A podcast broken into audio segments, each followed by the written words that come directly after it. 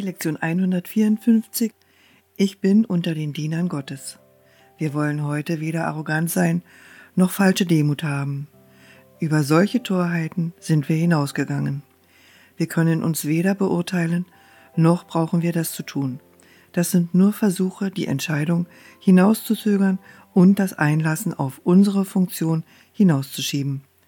Es ist weder unsere Rolle, ein Urteil über unseren Wert zu fällen, noch können wir erkennen, welche Rolle die beste für uns ist und was wir tun können in einem größeren Plan, den wir nicht in seiner Gänze sehen können. Unsere Rolle wird uns im Himmel zugewiesen, nicht in der Hölle.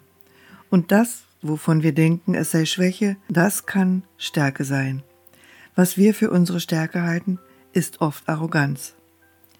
Welches auch immer dir die bestimmte Rolle ist, sie wurde von der Stimme für Gott ausgewählt, deren Funktion es ist, auch für dich zu sprechen.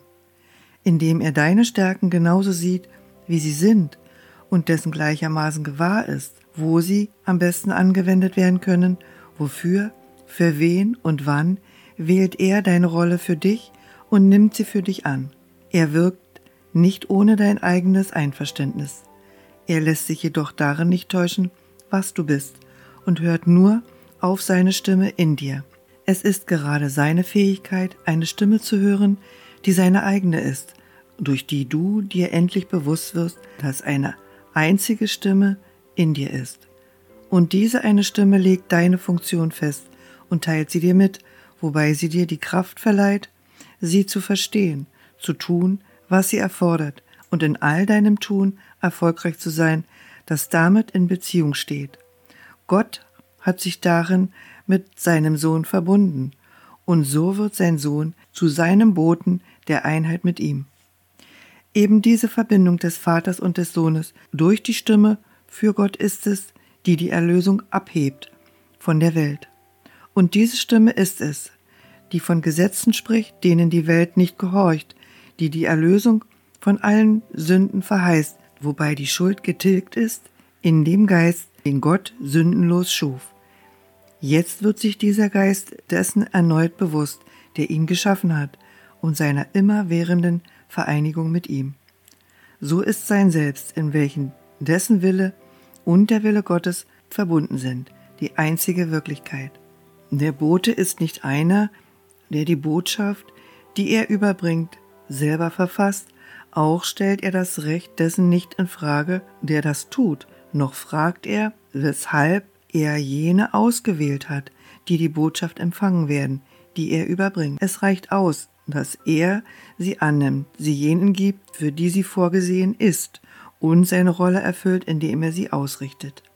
Wenn er bestimmt, wie die Botschaften lauten sollten oder was ihr Zweck ist oder wohin sie ausgetragen werden sollten, dann verfehlt er es, seine eigentliche Rolle als Bringer des Wortes auszuüben.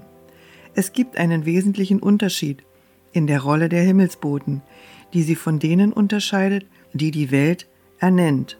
Die Botschaften, die sie überbringen, sind in erster Linie für sie selbst bestimmt und nur wenn sie diese für sich selbst annehmen können, werden sie befähigt, sie weiterzutragen und überall zu geben, wo sie hingehören.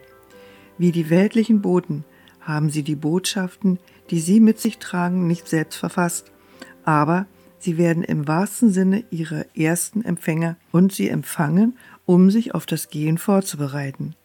Ein weltlicher Bote erfüllt seine Rolle dadurch, dass er alle Botschaften weggibt. Die Boten Gottes üben ihre Rolle dadurch aus, dass sie seine Botschaften als für sie selbstbestimmte akzeptieren und dadurch, dass sie die Botschaften weggeben, zeigen sie, dass sie sie verstanden haben.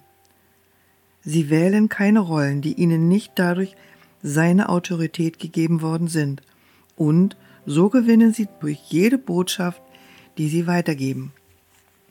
Möchtest du die Botschaften Gottes empfangen? Denn auf diese Weise wirst du sein Bote. Du bist jetzt dazu bestellt.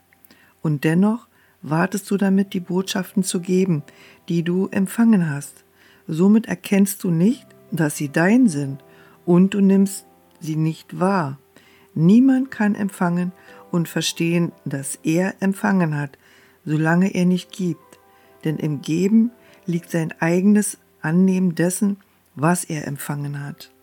Du, der du nun der Bote Gottes bist, empfange seine Botschaften. Denn dies ist der Teil der Rolle, die dir bestimmt ist. Gott hat nicht versäumt, dir das anzubieten, was du brauchst, und dieses anzunehmen ist auch nicht unterlassen worden. Noch ist jedoch ein anderer Teil deiner dir bestimmten Rolle zu erfüllen. Er, der Gottes Botschaften für dich empfangen hat, möchte auch, dass sie von dir empfangen werden, denn so identifizierst du dich mit ihm und erhebst Anspruch auf dein eigen. Es ist dieses sich verbinden, das wir heute zu begreifen unternehmen. Wir wollen unseren Geist von ihm, der für uns spricht, nicht getrennt zu halten suchen, denn es ist nur unsere eigene Stimme, die wir hören, wenn wir ihm Gehör schenken. Er allein kann zu uns und für uns sprechen, indem er in einer einzigen Stimme das Bekommen und das Geben von Gottes Wort verbindet, das Geben und Empfangen seines Willens. Wir üben, ihm zu geben, was er haben möchte, damit wir seine Gaben an uns wahrnehmen mögen. Er braucht unsere Stimme, damit er durch uns sprechen kann. Er braucht unsere Hände, damit sie seine Botschaften halten und sie zu denen tragen, die er bestimmt. Er braucht unsere Füße, um uns dorthin zu bringen, wohin er will, damit die, die im Elend warten, endlich befreit sein mögen. Und er braucht unseren Willen, vereint mit seinem eigenen, damit wir die wahren Empfänger der Gaben sein, die er gibt. Wir wollen heute nur die folgenden Lektionen erlernen. Wir werden nicht begreifen, was wir empfangen, ehe wir es nicht gegeben haben. Du hast dies schon auf hundert Arten und hundertmal gesagt bekommen, und dennoch fehlt es immer noch an Glauben. Dieses aber steht fest. Solange diesem Nichtglauben geschenkt wird, wirst du tausend Wunder empfangen und dann noch einmal tausend mehr. Und doch wirst du nicht erkennen, dass Gott selbst keine Gaben über das hinaus zurückbehalten hat, was du schon hast, und dass er seinem Sohn auch nicht den kleinsten Segen verweigert hat. Was kann das für dich bedeuten, solange du nicht mit ihm und dem Seinen identifiziert hast? Unsere Lektion für heute lautet so. Ich bin unter den Dienern Gottes und ich bin dankbar, dass ich die Mittel habe, durch die ich begreifen kann, dass ich frei bin.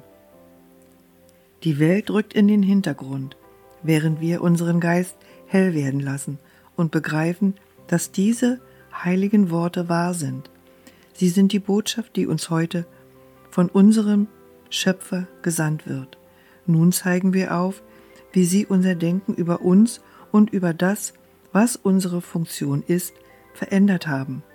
Denn indem wir beweisen, dass wir keinen Willen akzeptieren, den wir nicht mit anderen teilen, werden die vielen Gaben, die wir von unserem Schöpfer haben, uns ins Auge springen und in unsere Hände hüpfen, und wir werden begreifen, was wir empfangen haben.